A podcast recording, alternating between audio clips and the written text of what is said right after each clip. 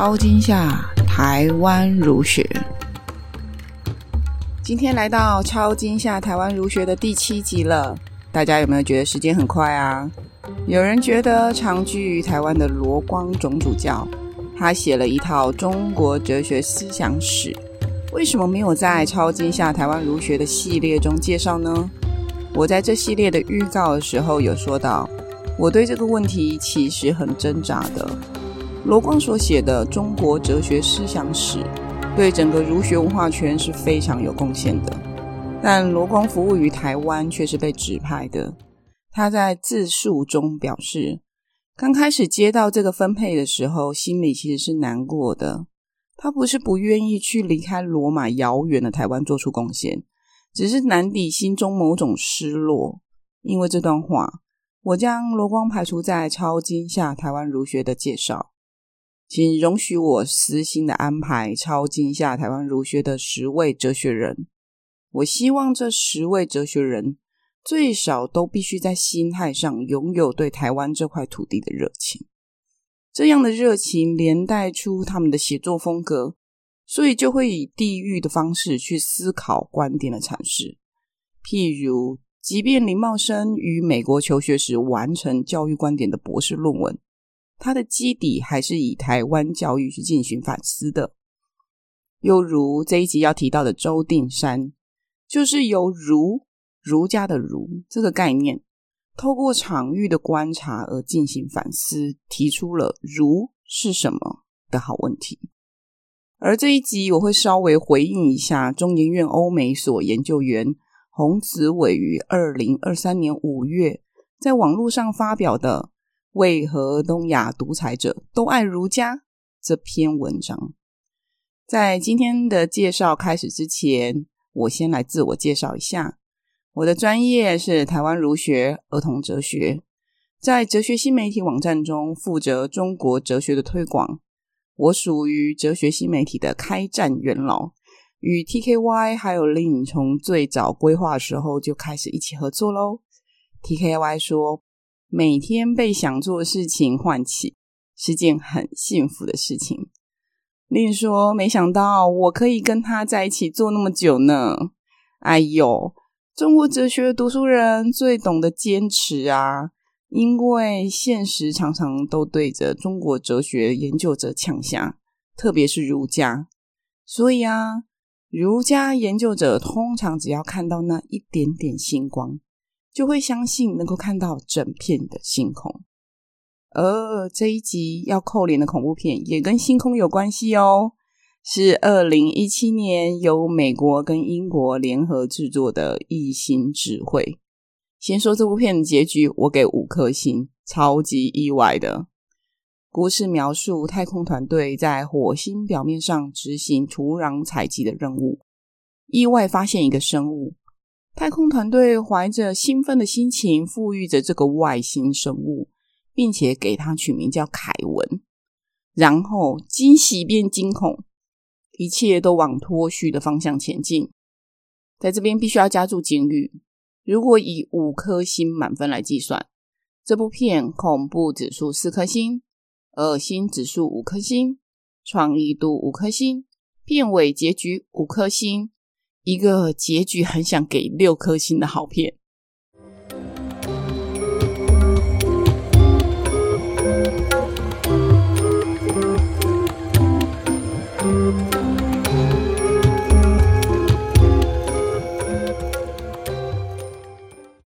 周定山的生平，我参考张静茹选著的《周定山集》与林庆章日据时期台湾儒学参考文献。以及金培义所写的《日治时期台湾文化人的儒学反思意涵》，由周定山的《儒是什么》一文谈起。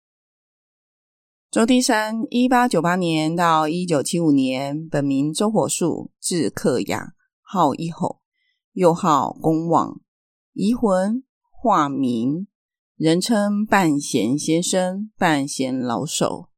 周定山家族本务农，后来祖父改为商，但因为台北跟西罗往来奔波，于是，在周定山的父亲八岁的时候，祖父积劳离世，祖母带着父亲远离族人，为了避免被霸凌。诶，这里有点八点档狗血剧情的味道。到了父亲十七岁的时候，才开始到商会做学徒，但也没有做得很长久。这样漂泊穷困的幼年经济与刻意远离族人的状态，影响了周定山的早年。直到周定山十一岁，也就是一九零七年，才有机会进入入港工学校就读。课后修习汉文，一九一二年因为家贫而进入工厂，受尽工厂老板的欺侮。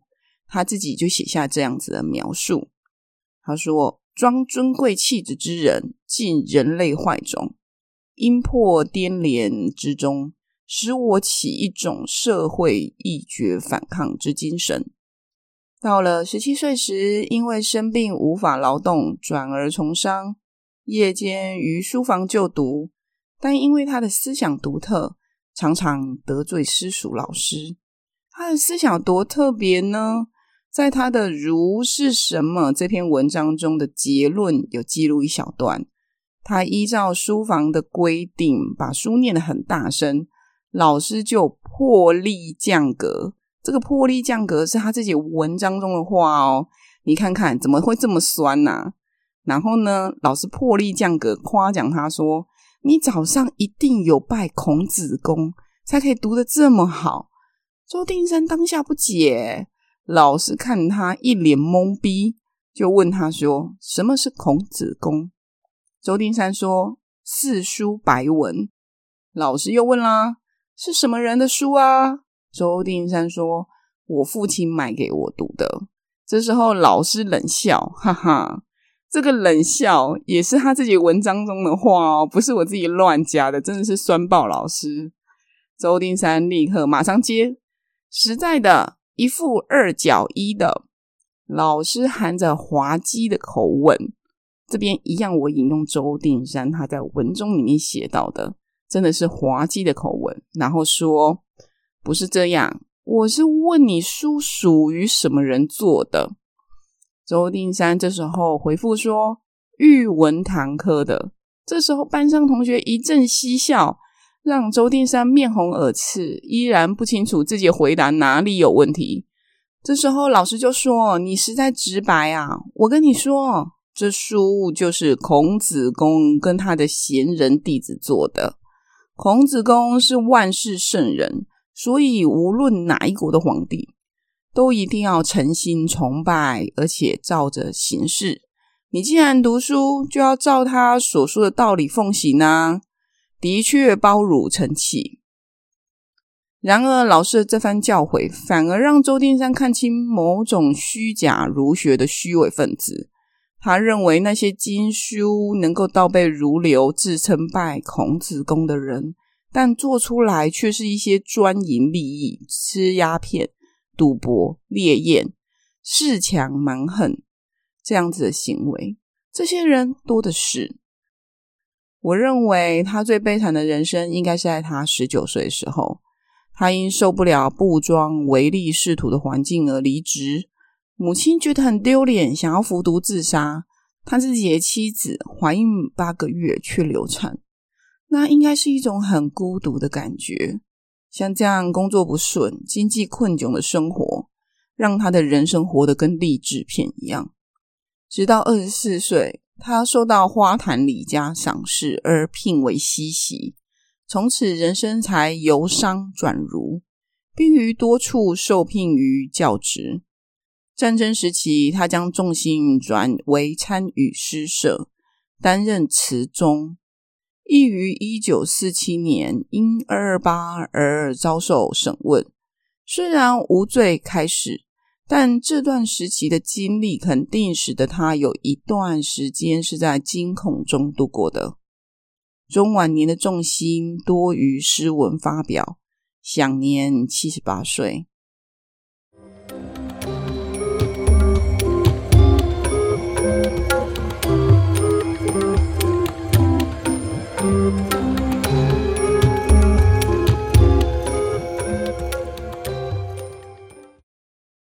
在张静茹选着的《周定山集》中，他给了周定山纵观一生的评论。他提到，他常年处于极度艰辛的环境中，没有足够的经济支持，以至于无法接受完整的教育，职场又相当的不顺遂，屡屡因各种原因而必须转换跑道。他靠着自学不间断的创作，各种文学社团与活动的参与，弥补了现实的匮乏跟资源的不足，为自己和那个时代留下鲜明而深刻的见证。张培义在日治时期台湾文化人的儒学反思一涵，由周定山的《儒是什么》一文谈起。这篇文章中提到了周定山的文学创作。周定山于一九二七年到一九三七年开始投入于新文学创作，但最后于一九三七年日本统治下的皇民化时期，与几位坚持以汉文书写的作家一样，从此封笔不再从事新文学创作，转而回到传统汉诗的领域，以旧诗终其一生。周定山的诗有个特色。就是反映民间疾苦，以书写写实生活来揭发社会的黑暗面。我拿几篇以旧诗体例书写的诗来介绍给大家。民声，这个声是指声音的声。这篇诗里面，周定山写于一九四九年，描述经历了二二八之后知识分子噤若寒蝉的状况与执政者的批评。原文是：群情骤听事翻栏，善察无形正最难。更窥平户人告急，耳边风不动庸官。白话的意思是：群众乍听情势心情是最跌宕的，对于执政者而言，善于体察人心是最困难的。百姓不断发出缺粮的请求，庸官们却当耳边风不当一回事。接下来也有一篇是“结舌王风猛髻宽，群情广纳舌犹难。正装相设攻心术，岂是人间偶遇看？”白话的意思是：一旦用严苛的施政让人民不敢表达意见，之后再想要广纳谏言，那是非常困难的。应该要学学郑庄公治国，重视民意。在乡里间取得民心，不要将其视为是巷弄议论。另一方面，他也写过一些相当俗名的诗，譬如一九六二年，当时霍乱兴起，他鼓励大家接种疫苗，总共有十篇哦。我选了一篇叫做《防疫》，他的原文是写：全民强接种，立疫正流行，药固包围阵。金坚抵御城，无穷防饮食，有备借调亨。灭菌如驱敌，修容独慢生。白话意思是，在霍乱流行的时刻，全民要加强实施疫苗。疫苗就像训练的很好的军阵，将身体固防的很好，足以抵抗病毒。在饮食上，要不间断地防御病毒。烹调食物上要特别留意，灭菌就如同驱敌一样，是件大事，不可以让病毒滋生。大家前阵子应该都有过三年防疫的生活，因此在读到周定山这个防疫的文章的时候，有没有觉得与今天的生活很贴切呢？看到他的诗，你会觉得他非常接地气，虽然行文以古文句子。但关怀却是很落地的，而这样落地也反映到他对于看一些打着圣贤读书人名号却专营利益、吃鸦片、赌博、猎艳、恃强蛮横的人极度的厌恶，并且产生了反省。譬如在他的《儒是什么》的结论中，就提到个状况，他说：“张作霖曾做中华民国陆海军大元帅。”他曾经命人打造了仿古的衣冠，也祭拜起孔子，但实际上光他的小姨太就有三打，三打的意思是三十六位哈。然后又讲到另外一个叫做吴秀才的，他一夜之间杀光了河南铁道工人，大概有千余人。周丁山面对这种可笑可悲的现象，而提出了“儒是什么”的反思文章。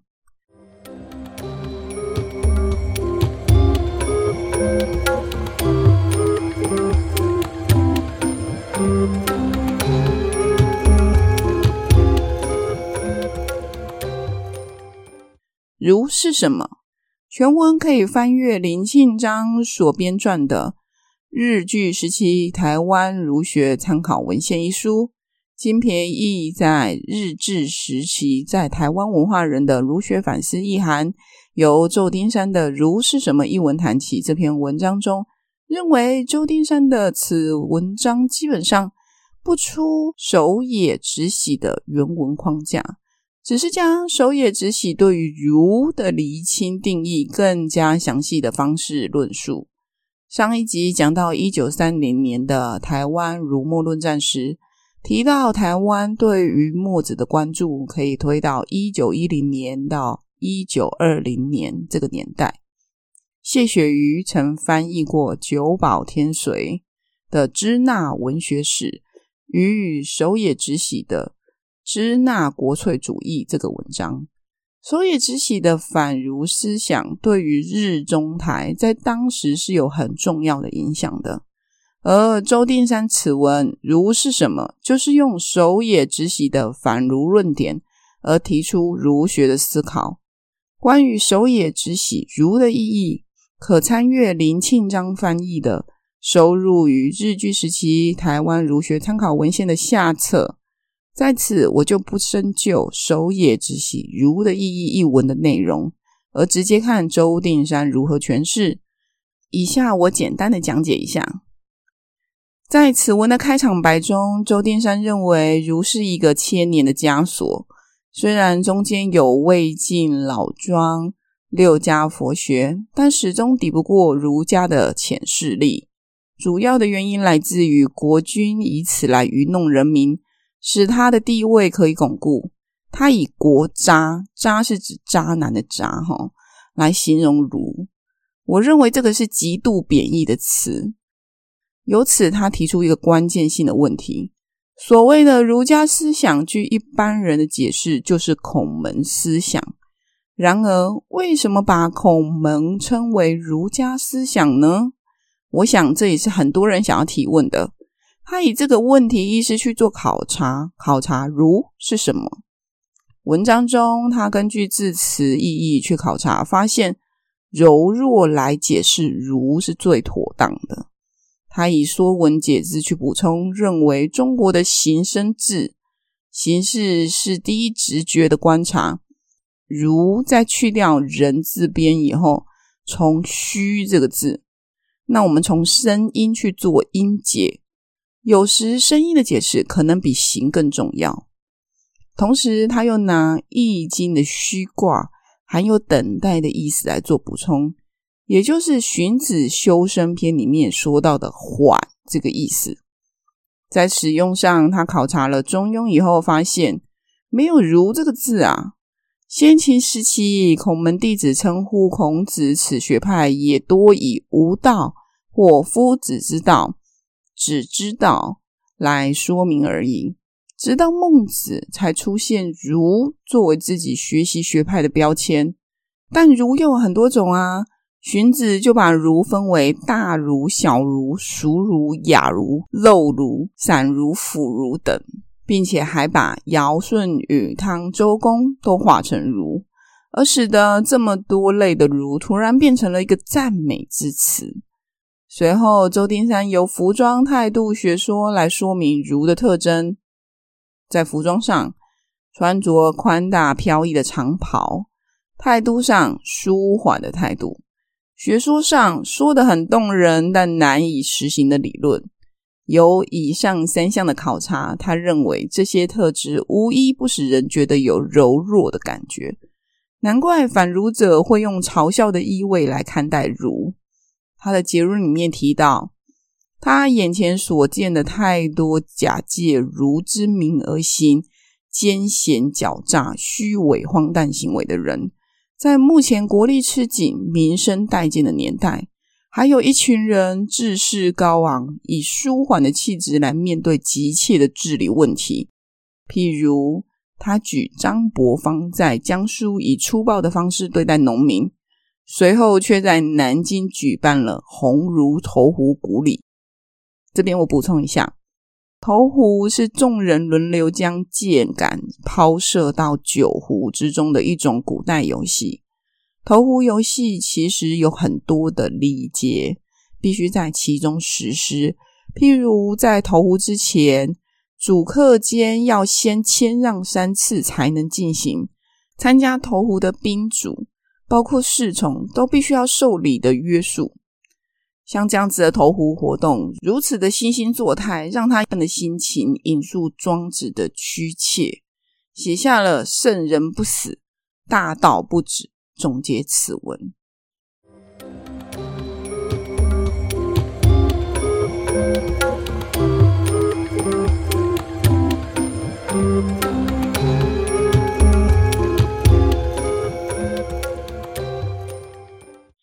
周定山的论述紧扣着多篇古文做论证，因此我觉得并不会让人觉得读起来像是读篇专门为了批评儒家所写的烂文章，反而是借由他的开场白与结论，能够理解他想要提醒读书人：若你以儒自居，你所要把握的应该是最初本来的道德原则与知行合一的实践。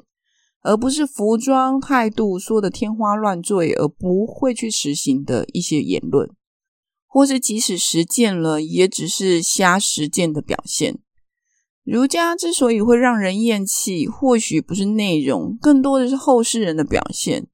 天下乱糟糟，还在那舒缓的唱高调，搞得天下只有你一个人清高一样。更糟糕，或许是如周定山结论中的举例。把儒当成一种愚弄人的标签，凡事抬出孔子，就好像自己在做一件很有道德的事情一样。中研院欧美所副研究员洪子伟于二零二三年五月十九日在网络上发表了一篇《为何东亚独裁者都爱儒家》的文章。那时 TKY 分享给我时，我一度以为是假档。我真的很难想象洪子伟会写这样子的文章，诶，毕竟隔壁就是中研院文史所啊，难道对方不会杀过来吗？我姑且相信整篇洪子伟的观点并不是假档，我们就顺着周定山引“圣人不死，大道不止”这句话对假如的厌弃，来谈谈洪子伟的这篇文章。洪子伟，如果你也听到我的 podcast 的话，可以回应我哦。先说你到底是不是在喝醉的时候写下这一篇？我真的很好奇，为何东亚独裁者都爱儒学？这篇文章中的开头就非常的精彩，问出一连串质疑，我就直接引述喽。洪子纬写道：“为何封建帝王与当代独裁者，不论右派蒋介石、朴正熙，或左派金日成、习近平？”皆如此痴迷儒家，为何当代中国知识分子，不论自由派胡适或社会主义陈独秀，却都齐声批评他？比起马克思，儒家更影响了习近平的国家意识形态。他如何形塑我天朝秩序，又如何指引中共的全球战略野心？本文一开头就点出看似美好、讲求道德的儒学，但在实际实践上与理想有着非常大的落差。事事都讲道德，反而成为一种压力。说穿了，就是一种道德绑架的概念。因此，洪子纬写下“造假与彼此监视”，反成为儒家实际上面的遗产。我看到这里的时候，觉得你真敢讲啊！除此之外，还认为，在道德下，杀不仁者反而成为应该的，因此反而可能间接鼓励发动战争。又由于统治者掌握培养人才选拔的定力，如果统治者不够知识丰沛、不够有远见，很容易忽略真正想要的人才培养重点，而使得考选制度沦为思想控制。洪子伟认为，儒家限制了科学、哲学等多元知识的发展。嗯，这方面我同意。关于人才培养，古今异同。譬如我们现在光是是否要推行双语教育，一零八课纲是否弱化了科技人基础能力训练的养成？这些争议，这些决策，其中绝对需要大格局的团队来提供良好宏观的政策裁决的。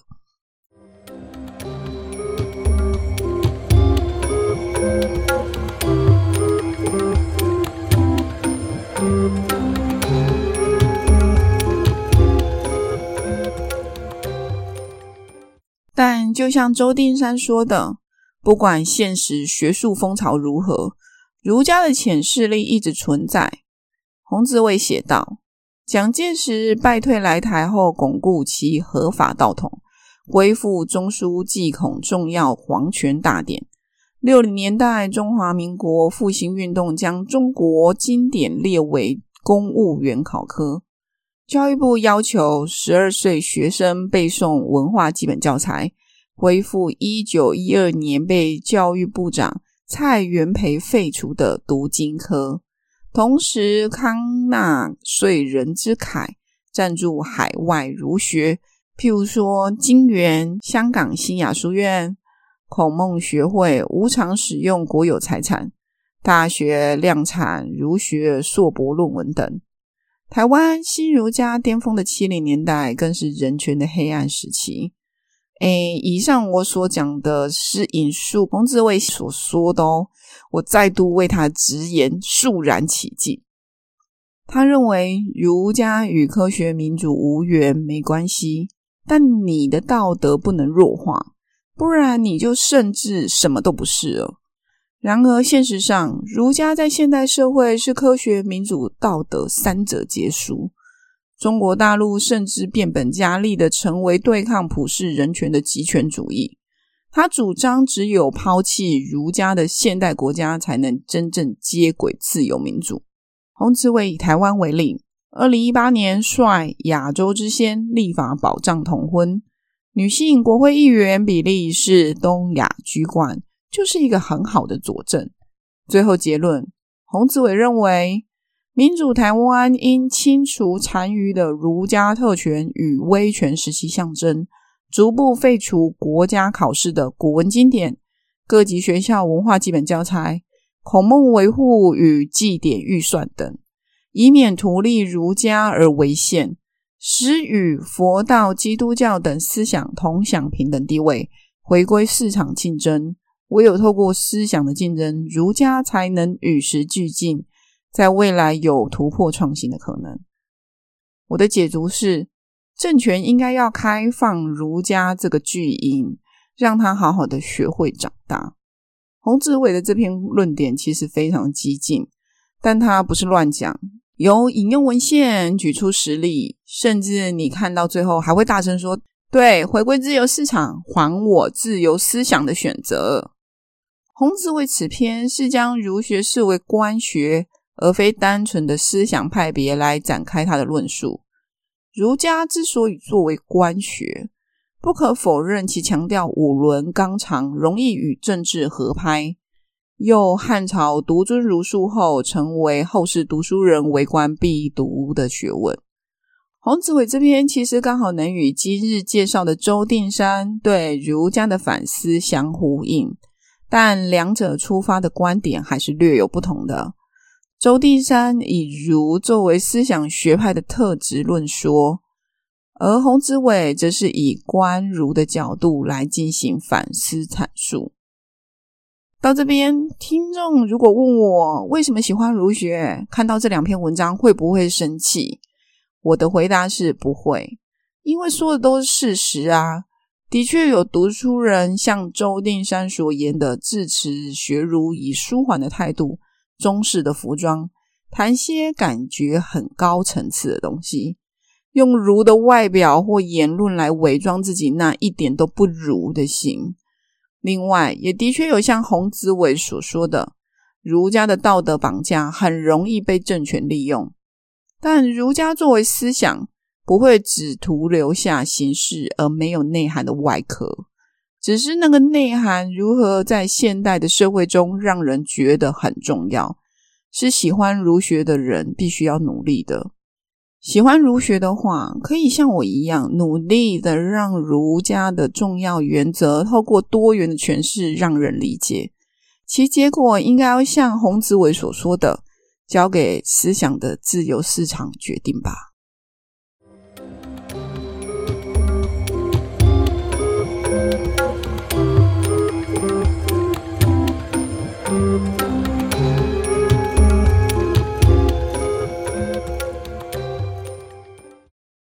儒学的初始原则与精神绝对是动人的，只是后期因为人为政治的歪曲而使得美好变了味。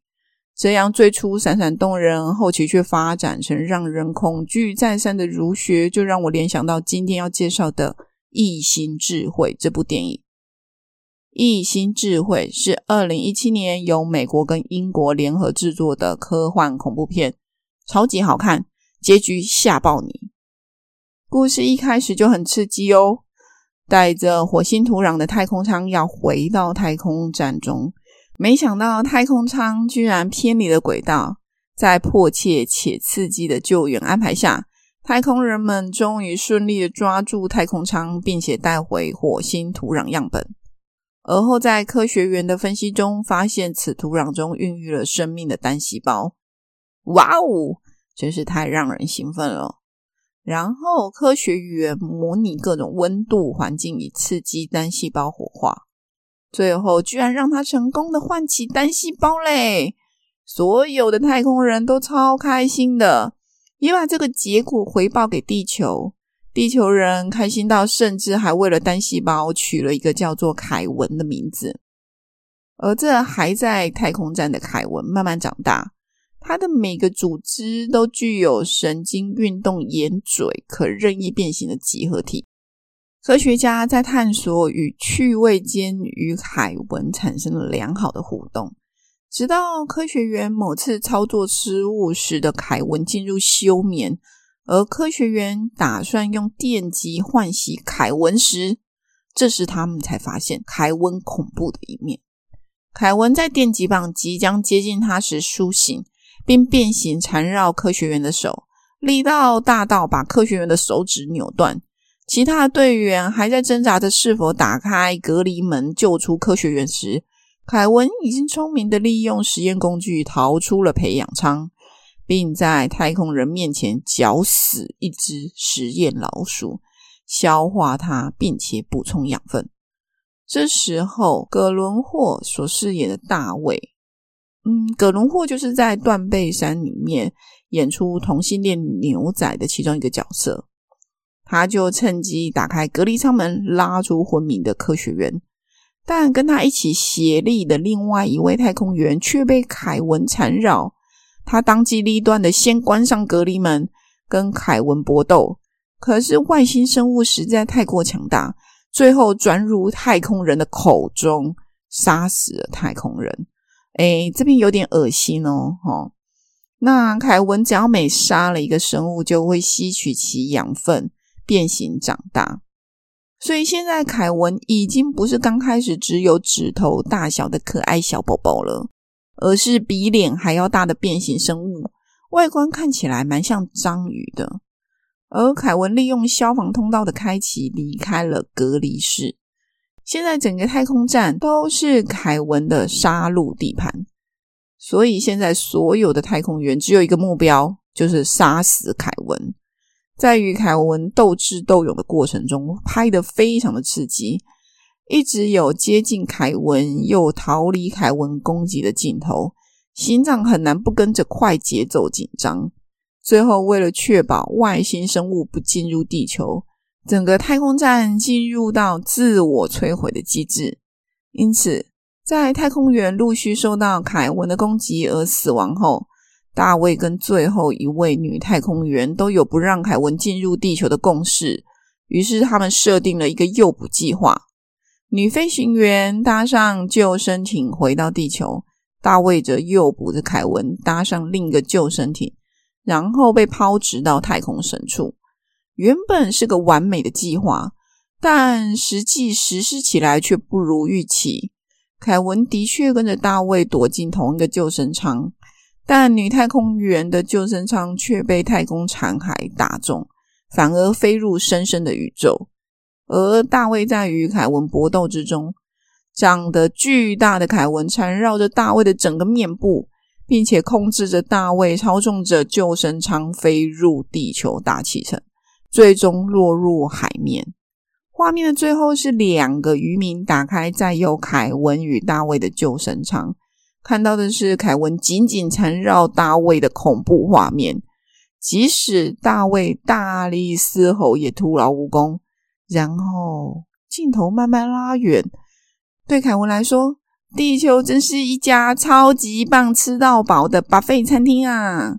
故事结束。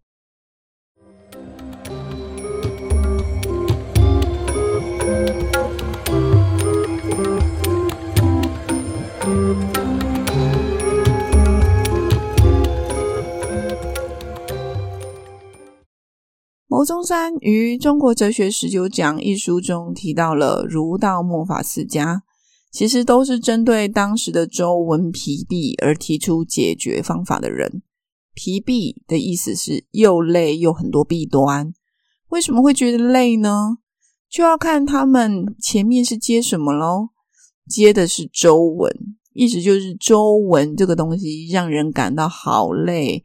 又很多，并且不完备，可以钻漏洞。那这样就要问喽：周文到底是什么？周文就是指周朝的制度，结合起来就是说，周朝的制度让人觉得很累又不完备。为什么这些制度会让人觉得累嘞？首先就是繁琐，其次再来就是它基本上是服务于贵族。先秦儒道墨法提出的观点是对于周朝制度的反省与改革，因此儒家思想重新把制度讲清楚，避免曲解；道家则觉得制度是枷锁，应该回归到身心。那墨家则是以平民的角度来反对周文，觉得这也太过铺张了，服务贵族不合理的地方太多了，必须要删除。法家则反对周文，认为制度应该要依法重新制定，认为用法来管理治理更有效。